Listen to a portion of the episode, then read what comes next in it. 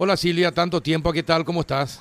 Hola Carlos, buenas tardes, ¿cómo estás? Buenas tardes Rafa y buenas tardes Adela. Hola ¿Qué Silvia. tal, Silvia? Bien, bien, bueno, saludarte. ¿qué, qué te parece esta eh, sorprendente decisión que tomó hoy uno de los involucrados en el caso de secuestro y asesinato de tu hermana? Se declaró culpable, eh, sorprendiendo incluso a su propio abogado. ¿Qué, qué te parece?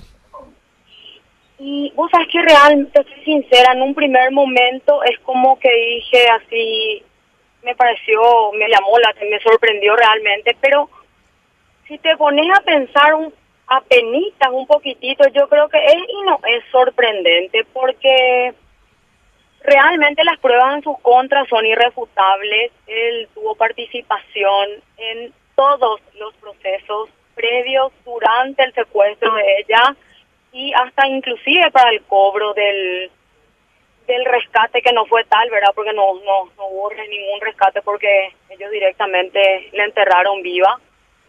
Entonces, vos decís, bueno, en- además de eso tenés que, que sumarle el agravante que él estuvo prófugo de la justicia. Entonces yo realmente me permito dudar de que sea un arrepentimiento sincero y que en realidad no es más que una artimaña para intentar reducir su condena.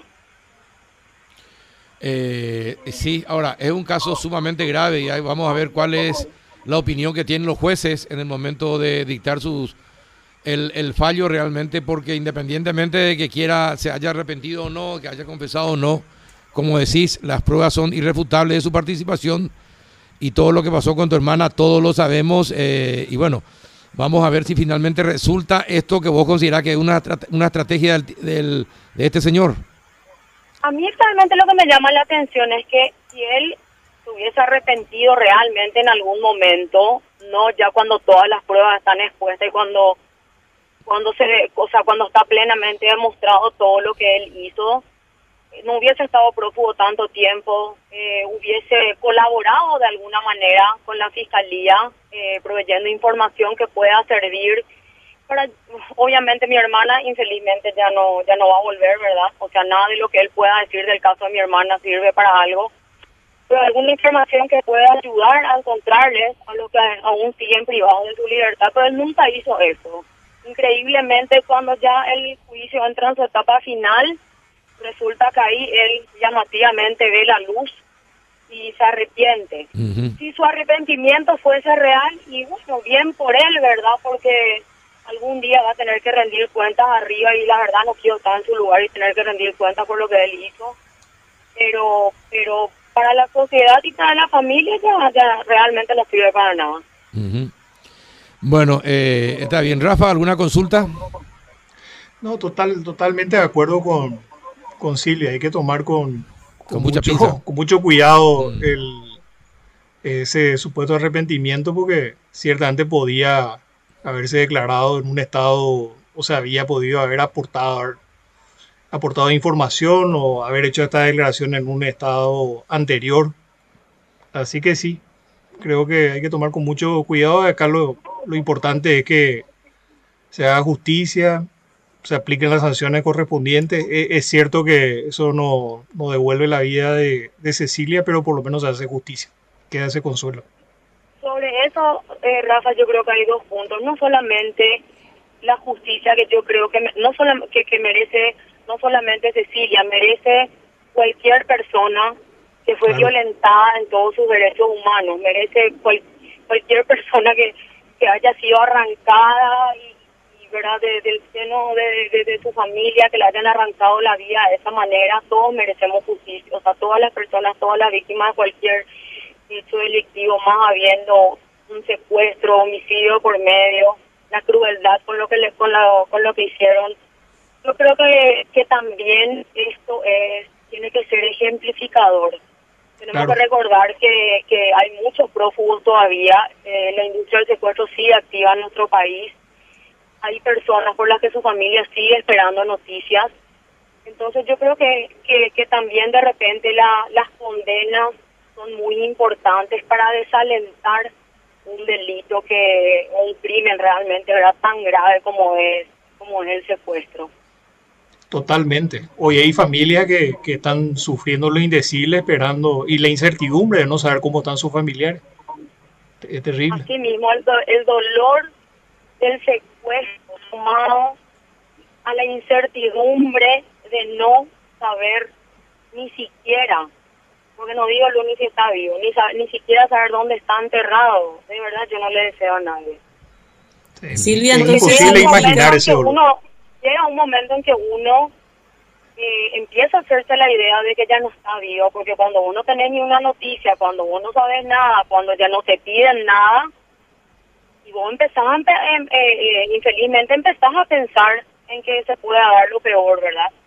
Claro. Pero yo, pero eso de no, de, de ni siquiera poder encontrarle, ni siquiera poder ir a llevarle una flor, irte a llorar, ¿verdad? No, no, eso yo realmente creo que sobrepasa cualquier eh, atrocidad que uno pueda conocer. De hecho, Totalmente. él reconoció, reconoció todo lo malo que pudo haber hecho y pidió perdón a la familia Gosinski. Vos, en nombre de la familia, no lo perdonás. Eh, bueno, yo, como te dije al principio, ¿verdad? Yo, eh, yo no sé quién tiene que juzgarle. Yo soy apenas un ser humano que trata de hacer bien las cosas cada día, con aciertos y con errores como cualquiera, ¿verdad? Pero, como te, como dije al principio, ¿verdad? O sea, el que él se arrepienta o no se arrepienta ya no cambia lo que pasó con mi hermana. Sí, o sea, si él por lo menos hubiese colaborado en algo con la investigación, hubiese ayudado a la gente que sigue secuestrada, yo hasta podría llegar a creer que es un arrepentimiento sincero. Pero, te soy sincera, yo no creo que sea un arrepentimiento sincero. Yo creo que es más bien un, una estrategia para tratar de, de, de conseguir alguna reducción en, o en su condena, o en la medida de seguridad o en, o en ambas cosas. Claro, entonces no hay perdón de parte tuya, definitivamente. Lo que pasa es que yo creo que uno, si uno quiere ser perdonado, tiene que demostrar un cambio. Hacer mérito para Uno- eso. Claro. Claro, y uno, y uno demuestra con su actitud y con lo que hace desde el momento en que, en que en que se arrepiente de lo que hizo, ¿verdad? Pero yo no creo que él esté arrepentido realmente, porque como te digo, si hubiese estado, se hubiese presentado él a la justicia, no hubiese que habido extraditarle, no hubiesen venido abogados de otros países para intentar defenderle, no se hubiese quedado callado durante casi más de seis meses que dura el juicio. A mí, yo, como les dije, era por ahí estoy equivocada, pero yo la verdad no creo que sea sincero tampoco. Perfecto. Bueno, gracias, Silvia. Perfecto, Silvia. Muchísimas gracias por tu tiempo. eh, y, y también, bueno, vamos a ver finalmente eh, qué resuelven los jueces y si esta aparente estrategia resulta o no en favor de, de este señor.